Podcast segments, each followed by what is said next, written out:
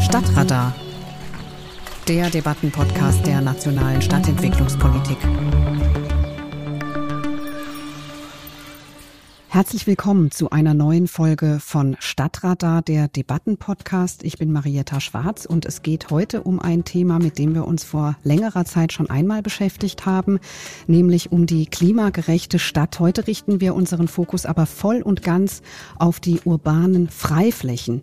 Die neue Leipzig-Charta stellt solche gut gestalteten Freiräume als Zitat Grundlage für ein gesundes Lebensumfeld in der Stadt heraus. Es geht um Klimawandel, es geht um Biodiversität, aber auch um den sozialen Zusammenhalt in der Stadt. Anknüpfen wollen wir an den Bundespreis Stadtgrün 2022, in dem der Schwerpunkt auf sogenannten multitalentierten Freiräumen lag. Zu den fünf ausgezeichneten Städten gehört unter anderem Tirschenreuth in Bayern und ich begrüße den ersten Bürgermeister von Tirschenreuth, Franz Stahl, hier beim Stadtrat. Guten Tag, Herr Stahl. Grüß Sie, Frau Schwarz. Grüß Gott.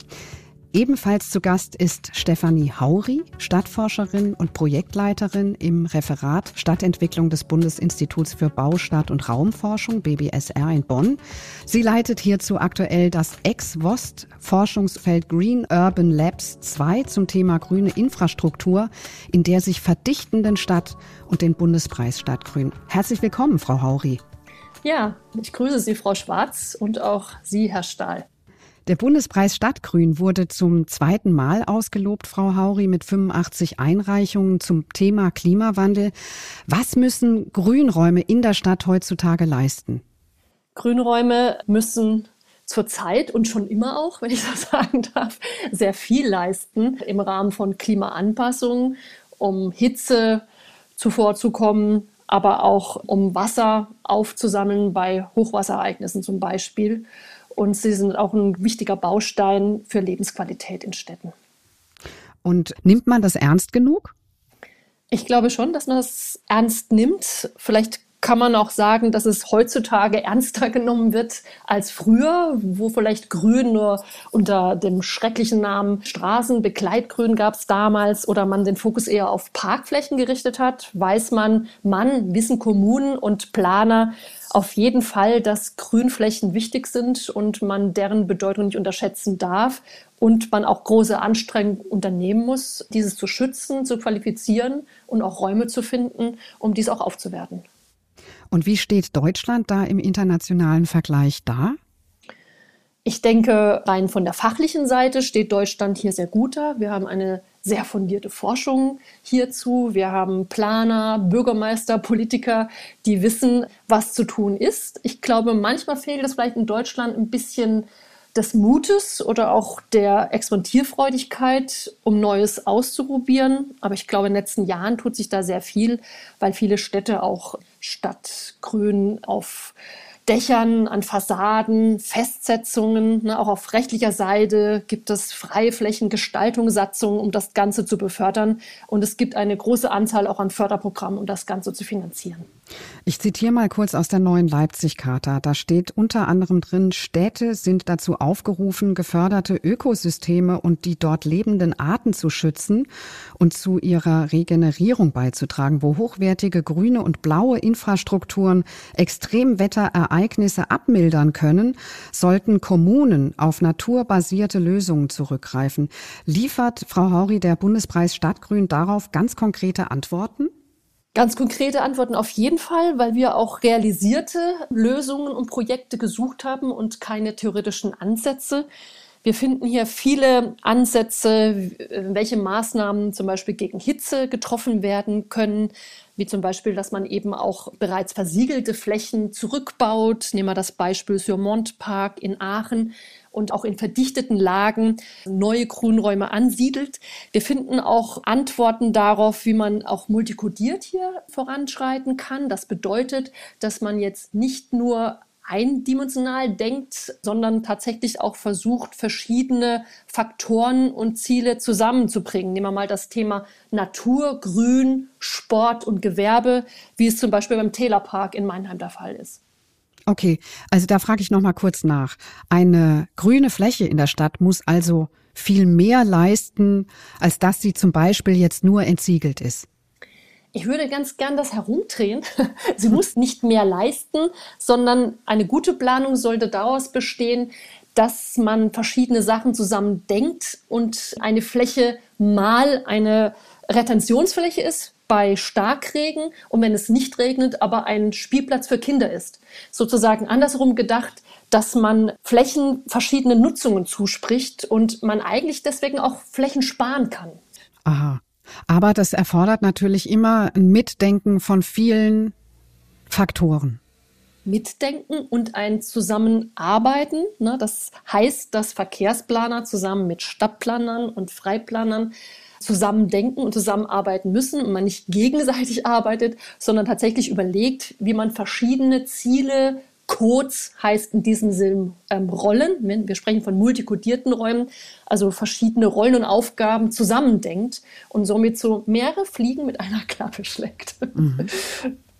Herr Stahl, Ihre Stadt Tirschenreuth, die hat ja, wie bereits erwähnt, einen Preis gewonnen. Eine Stadt mit 8800 Einwohnern, umgeben von Wasser, kann man fast sagen.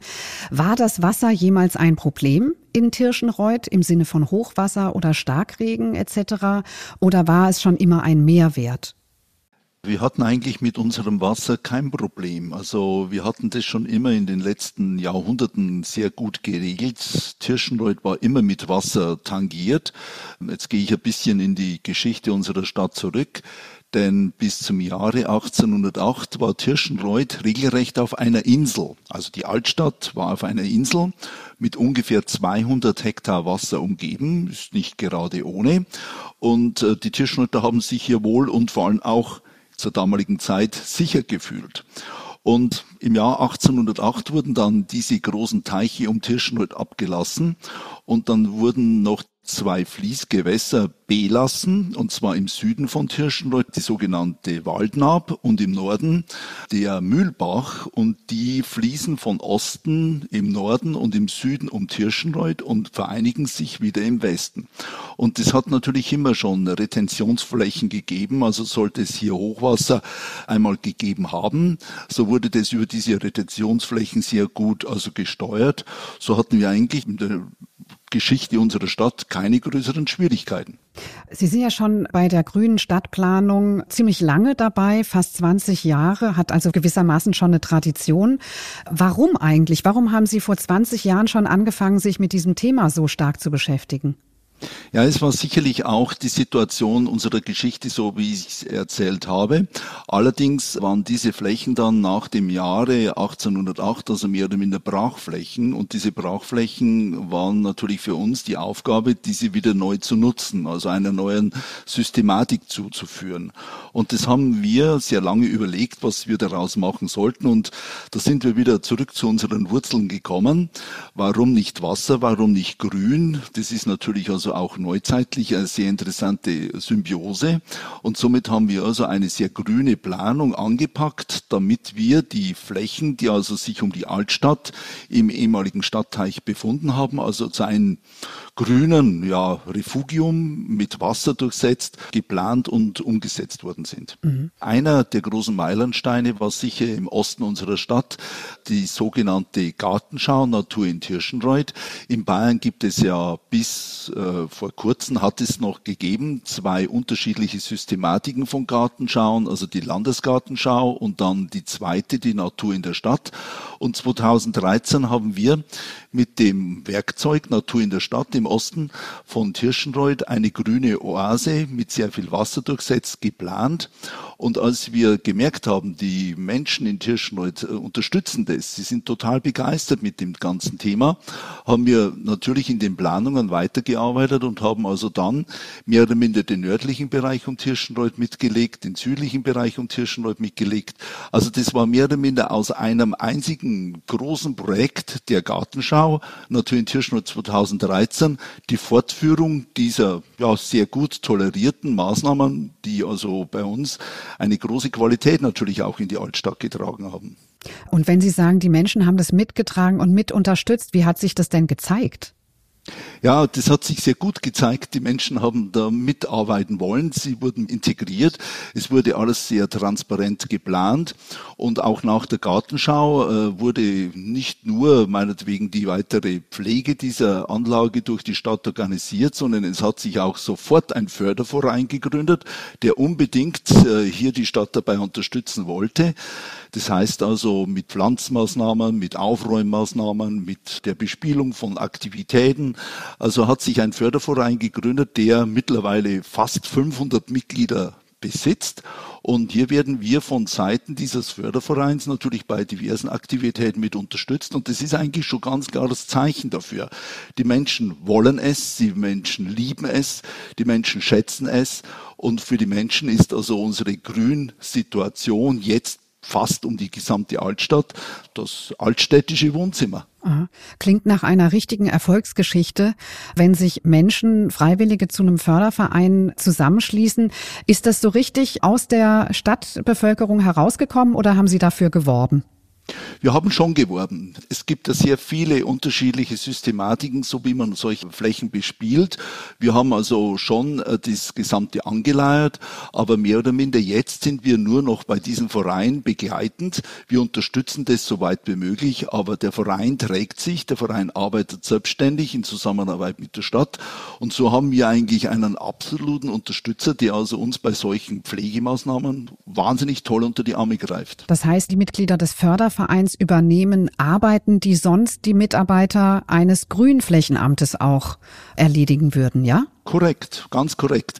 Ich meine, letztendlich ist es natürlich sehr viel Freizeit auch mit dabei. Die Menschen können nicht immer und zu jeder Tag- und Nachtzeit, das ist ja verständlich, und sie können auch nicht 24 Stunden das ganze Jahr arbeiten. Aber es finden hier immer wieder Aktivitäten statt, Aktionen statt.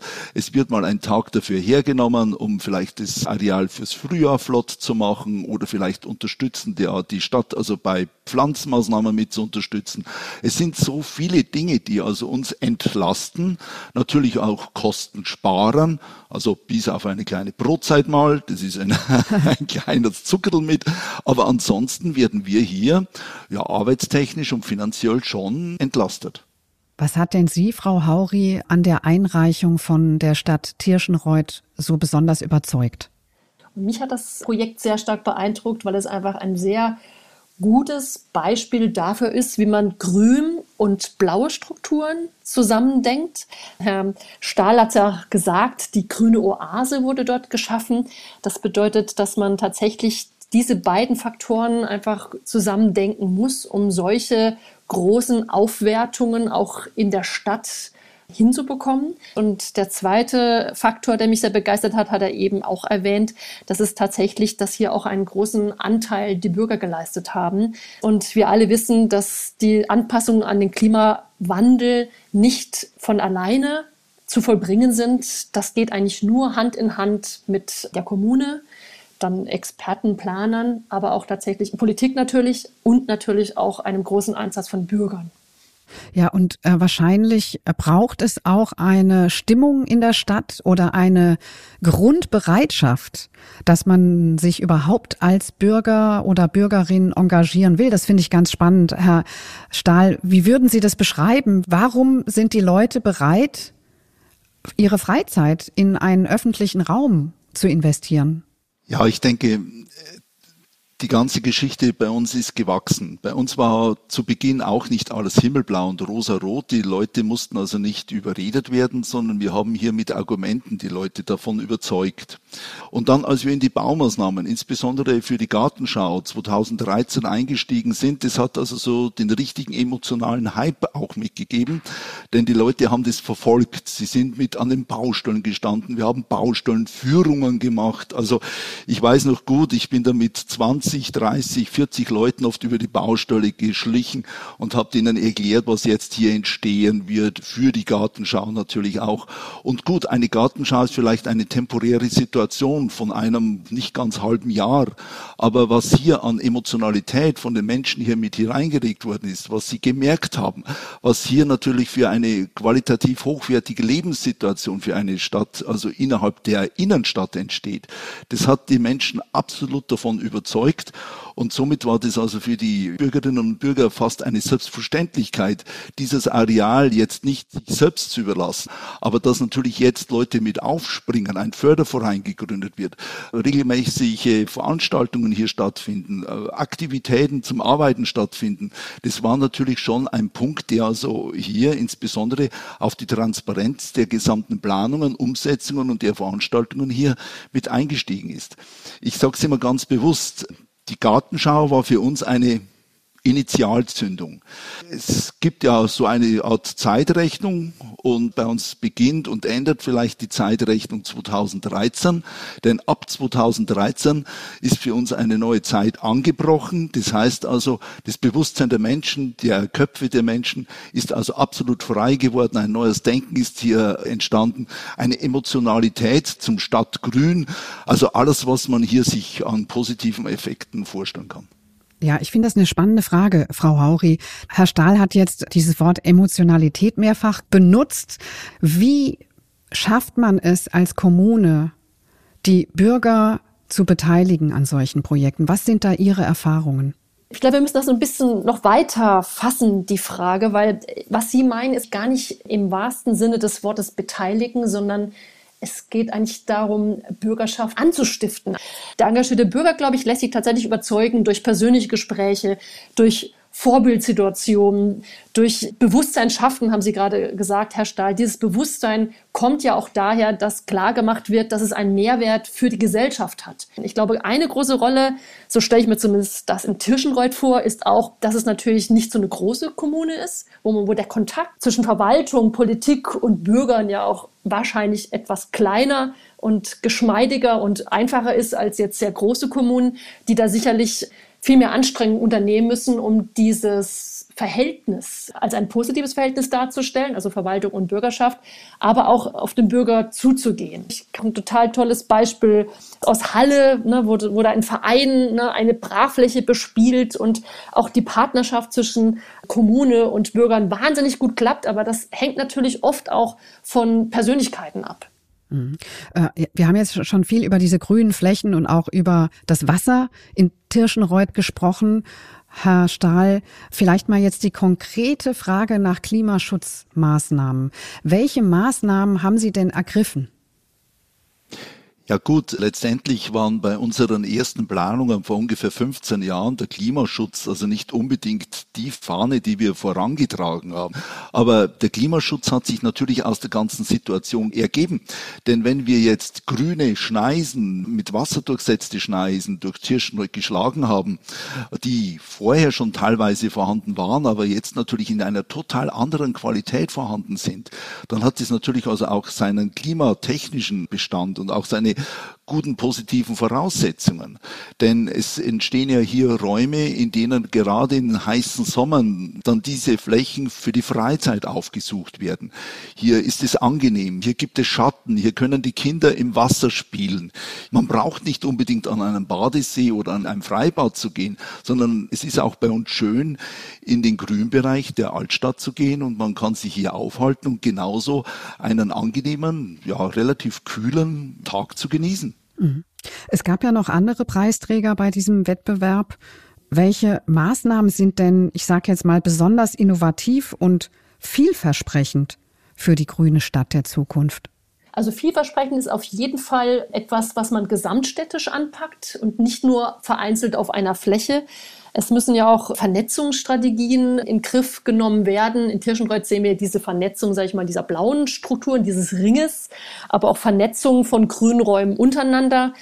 Ich nehme nochmal das Beispiel aus Mannheim, wo man einfach ein fehlendes Glied eines Grünraumringes begrünt hat, ne, der sich in einem Gewerbegebiet befindet und dadurch auch erstens eine fußläufige und radläufige Verbindung von so einer Grünachse generiert hat aber auch natürlich im Bezug auf Frischluftschneisen ein bisschen näher gekommen ist, weil man Barrieren abgebaut hat.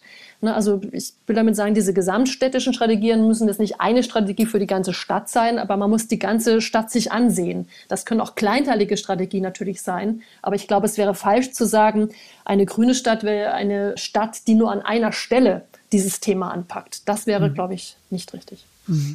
Was man bei den Schilderungen von Ihnen, Herrn Stahl, jetzt schon spüren konnte, ist, dass solche Veränderungsprozesse ja recht langwierig sind, also anscheinend nicht in ein, zwei Jahren erledigt sind, dadurch auch teilweise über mehrere Legislaturperioden hinweggehen. Wie stellt man denn sicher, dass solche Vorhaben dann auch stetig weiterverfolgt werden und nicht im Sande verlaufen? In dem immer wieder der gleiche Bürgermeister gewählt wird. Ja. Schwarz. Das ist, auf das jeden ist Fall eine Möglichkeit, aber das hat man ja auch nur bedingt im Griff. Die Menschen merken ganz genau, da ist also der berühmte Faden drin. Also ich sage jetzt nicht grün oder rote oder schwarze Faden, sondern es ist ein System drin, so wie man eine Stadt gestaltet. Das ist ein ganz wichtiger Faktor. Und es ist ja sehr interessant.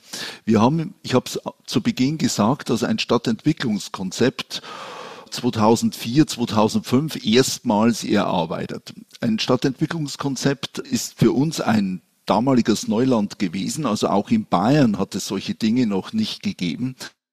Und äh, wir waren eine der ersten Kommunen in Bayern, die so ein Entwicklungskonzept erarbeitet haben.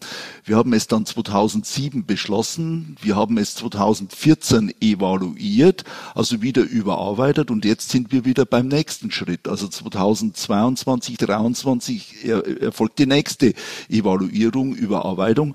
Und da werden natürlich solche Dinge also immer wieder bei den Bürgerinnen und Bürgern in den Köpfen implantiert, also auch von der Politik mit weitergegeben. Und die Politik trägt es natürlich natürlich also auch mit dem Herz.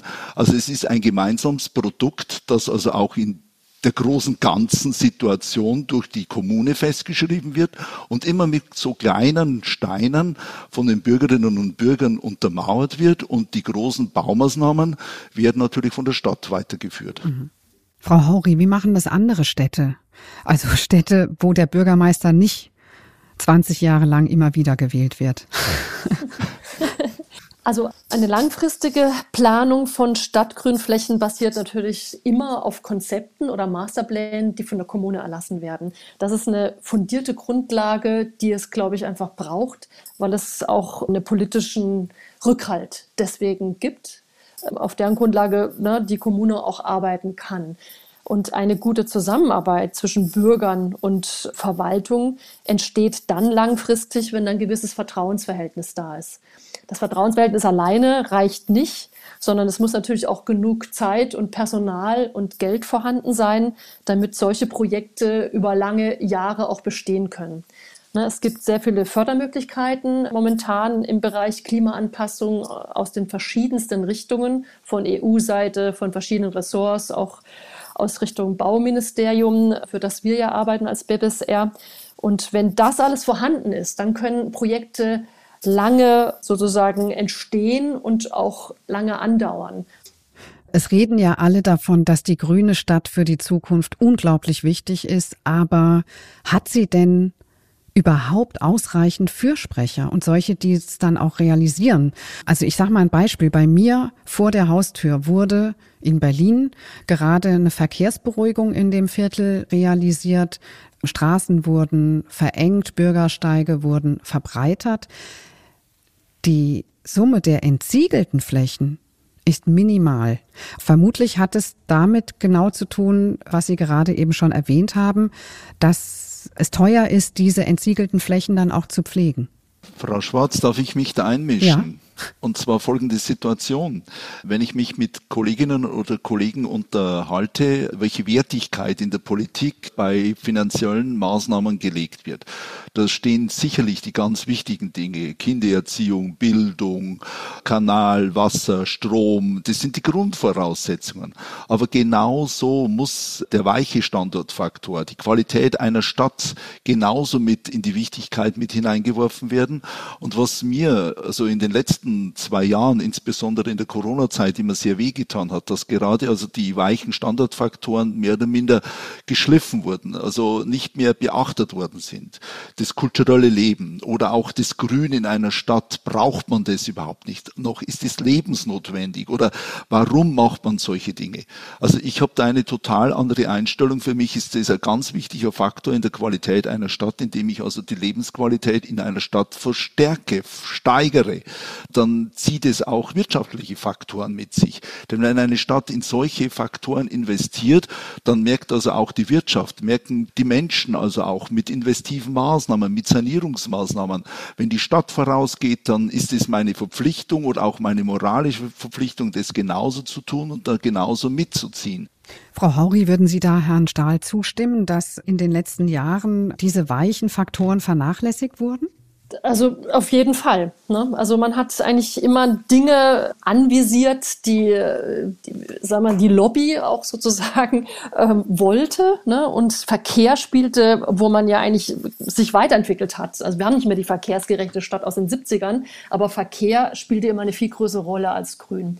Und diese weichen Faktoren spielen deswegen eine untergeordnete Rolle, weil man sie nicht so sehr messen kann. Ne? Diese Messbarkeit von einem Mehrwert ist der, der, der ist ja nicht da bei einer Grünfläche, beziehungsweise arbeiten wir daran, den darzustellen, dass es nämlich eben einen gesundheitlichen Mehrwert gibt, dass wir Probleme in der Zukunft mit Hitze haben, dass wir mehr Grün brauchen. Das ist so ein ganzer langsamer, schleichender Prozess, das das Bewusstsein sich ändert bei den Bürgern, aber auch vielleicht bei denjenigen, die da entscheiden können.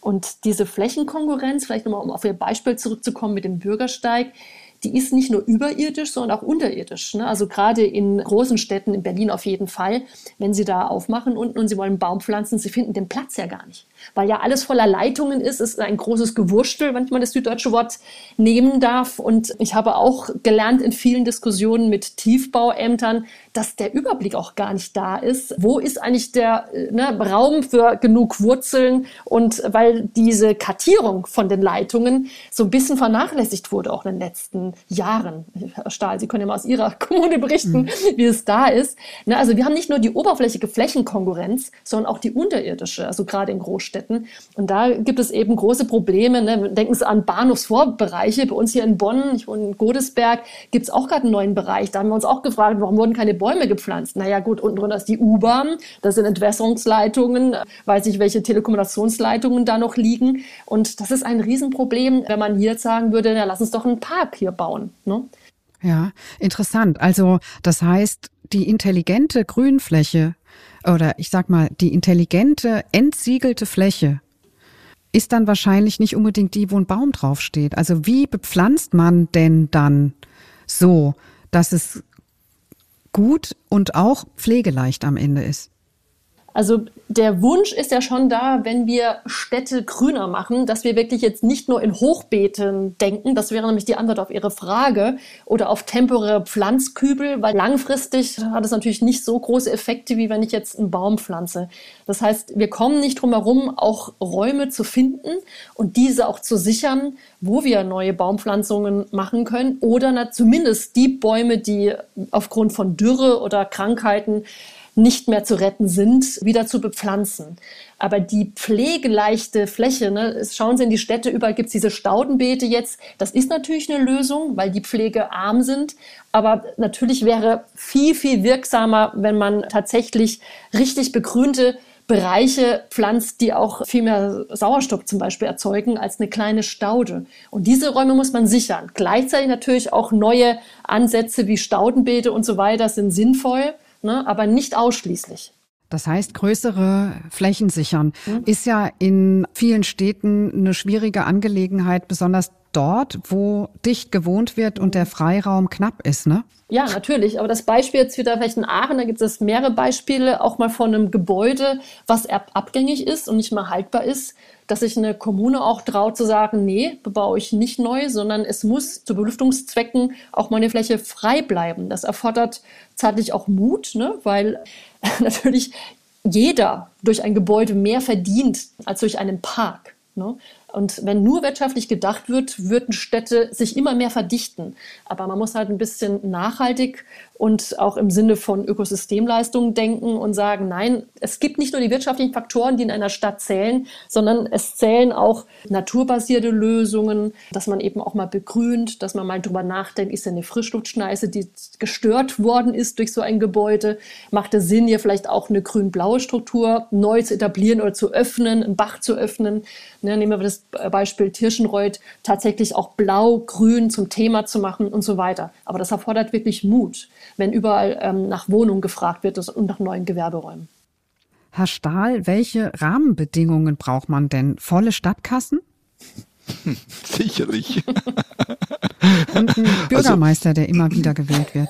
Ja, gut, das ist die zweite Voraussetzung.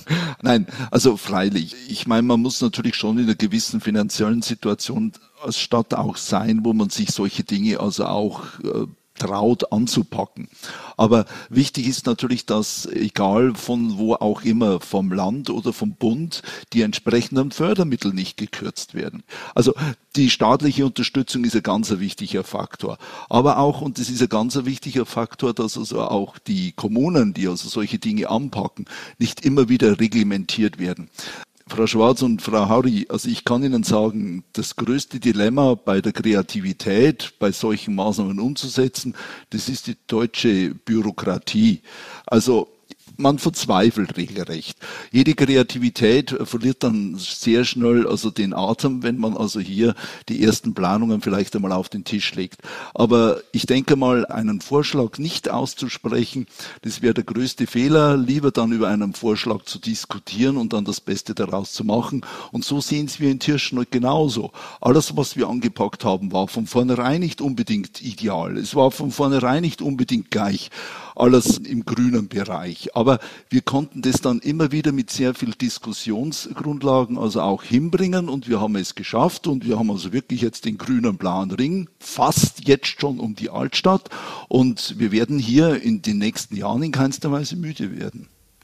Und Frau Hauri, was kann so ein Bundespreis Stadtgrün? Also die Projekte waren ja alle bereits realisiert oder mhm. im Werden.